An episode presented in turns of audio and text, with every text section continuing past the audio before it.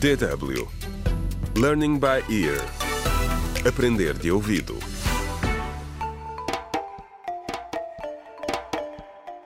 Contra o crime.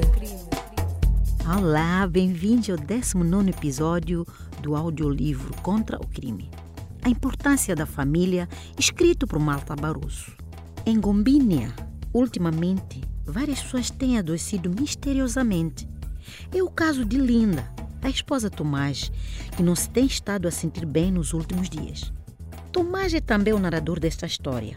Ao longo dos últimos episódios, tem partilhado conosco a reviravolta que a sua vida deu em poucos meses. Neste episódio, o jovem conta-nos que a sua esposa recebeu uma visita inesperada.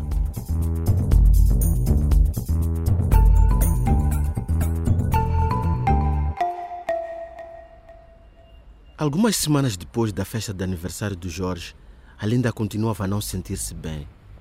Sei agora que as idas dela à clínica Macho não serviram para ser vista por um especialista, mas apenas para ir buscar a pílula. Um dia a Linda teve uma visita inesperada lá em casa. Tinha acabado de pôr as crianças na cama para dormir às sexta da tarde, quando ouviu uma voz desconhecida lá fora chamar. Olá! Está alguém em casa? Estava na hora de Linda dar de mamar a Maria, mas a bebê tinha de esperar. Pegou nela e espreitou pela janela. Era uma mulher alta, fardada de polícia. Linda a nunca tinha visto antes. Abriu a porta. O nome da agente era Vitória. Antes de mais nada, ela perguntou por mim. Mas era início de tarde e eu ainda estava a trabalhar. Por quê? Aconteceu alguma coisa? Perguntou Linda. A agente Vitória disse-lhe que a polícia estava a investigar o Dr. Matos da clínica. Várias pessoas ficaram doentes. Algumas até morreram, disse ela. E a única coisa que têm em comum é que todas eram pacientes da clínica. Uma vez que vivíamos perto, ela queria saber se algum de nós ia lá regularmente. Quando a polícia perguntou se ela alguma vez tinha tomado algo prescrito por Dr. Macho, a Linda começou a ficar nervosa. Comprou alguns desses medicamentos na farmácia do Dr. Matos? Sim, disse Linda. A pílula. Mas o que poderia estar errado? Por que, é que a polícia estava a investigar o Dr. Matos? Bem, ainda não temos a certeza, disse a agente. Mas suspeitamos que ele possa estar a vender medicamentos falsificados.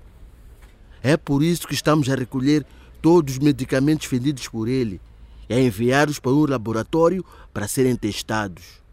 Vitória pediu a Linda para ver os medicamentos prescritos pelo Dr. Matos. Aqui está. É a minha pílula contraceptiva. O problema é que preciso de a tomar regularmente, disse Linda. Precisamos de saber se são falsos ou não. Relutantemente, Linda entregou-os à agente. Entraremos em contato consigo logo que possível com os resultados, disse Vitória. E, entretanto, aconselho-a a manter-se afastada dessa clínica. Pergunto-me se a Linda alguma vez considerou falar comigo sobre tudo isto, porque se havia rumores de que o medicamento era falso, então ela já teria suspeitado que a mini pílula não tinha efeito nenhum. E isso explicaria o porquê de. Oh, eu nem sequer quero pensar nisso. Mas a Linda nunca me chegou a falar do assunto. Imagino que precisava de tempo para pensar no que ia me dizer. Eu não fazia ideia de nada disto. Até que a polícia me falou da pílula falsificada. Contra o crime.